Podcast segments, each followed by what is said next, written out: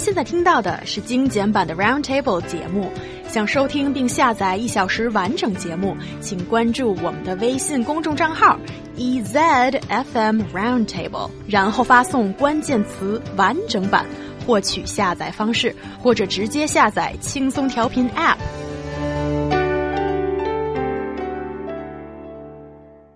A song called So Far, the sofa is so far, or 感觉身体被掏空 has become a new internet hit overnight, dominating Chinese social media. The song describes the feeling of your body is hollow after working overtime. Why is this song so popular? Let's have a listen first. What is this song about? 求你不要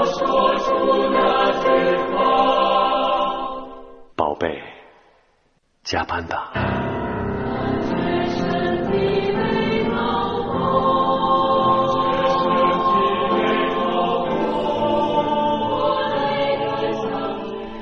I feel my body is hollow after that. Um, it, it resonates with so many people as, um, in the lyrics it did say, like, right before six o'clock, as you're ready to pack your bags, you want to go, but then your boss turns up and he's bashing his eyelashes at you just like a, German Shepherd, very cute dog, and says, let's have another meeting, please.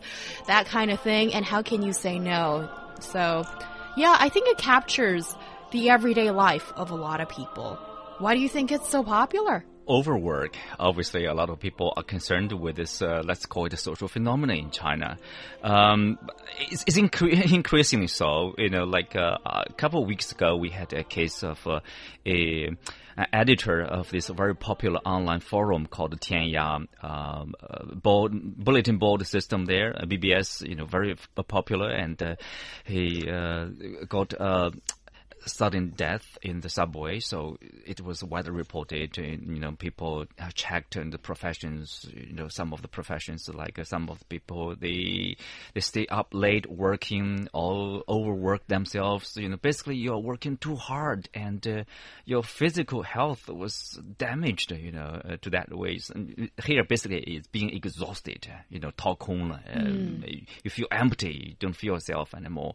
Uh, and I think a lot of people here express this this hatred, let's say, of overwork, especially at the end of the day, and your boss coming in with a coffee in her hand, in his hand. Oh, let's have another meeting. Nobody will welcome that, right? Exactly. Talking about bad timing. Yeah, and and if you would let me uh, sing uh, in English, maybe just one of these uh, lyrics here to get my point across. When the curtain of night has covered Chaoyang Park. okay, so I know I'm, I'm no I'm no singer. By the way, the boss's name is apparently David in our translation here, but uh -huh. uh, this is I think this is interesting because Chaoyang Park. Where is that? In Beijing? Yes. yes. And you see in these hubs of like Beijing and Shanghai, Guangzhou, people working so hard, so late in the mm -hmm. office, you know, and I know a lot of people out there right now, uh, even my friends are saying, ah, it's TGIF, but I know at some point today I'm going to have a long meeting with yes. my whole group. Mm -hmm. Guys, just remember tomorrow's Saturday, and if you're feeling down, maybe play this song. if you're worse, no, actually should make you a little bit happier, maybe. Yes, probably, but I think it should. Um, I think deserves much more attention, uh, not only for the individuals, but also for, say, like the managers, the bosses, and also even the government. Uh, remember, there's a word, uh, the Japanese word, uh, you know, what's the word? Uh, karoshi? Uh, you know, people work mm. so hard that they kill themselves. Oh, yeah. um, so that is, uh, uh, yeah, karoshi. you know, in the 1990s, I believe, 1980s, 1990s, uh, it's the Japanese word I think people understand why it's a mm -hmm. Japanese word. Remember, it's a similar culture. Under the Chinese culture, you are expected to work hard, to be diligent. Uh, you don't expect, you are not expected to be lazy. You know, yeah. you have a lot of responsibility for raising your kids, taking care of the family, but also your parents, your kids, and even your brothers and sisters, even relatives. Sometimes, you know, depends on situation. So it is hard for a lot of people, and it's the culture.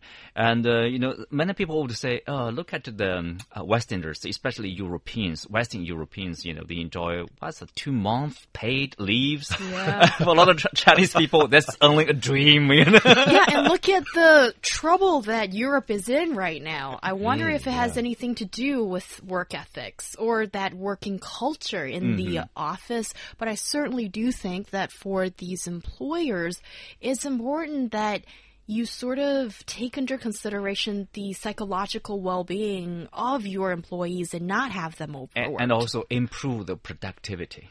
yes, that's a that's another huge issue that deserves its own another panel. discussion. yeah. I just want to say I realize a lot of people are out there working hard, and I hope your day goes by really fast. TGIF, folks. Yes, and have a wonderful weekend.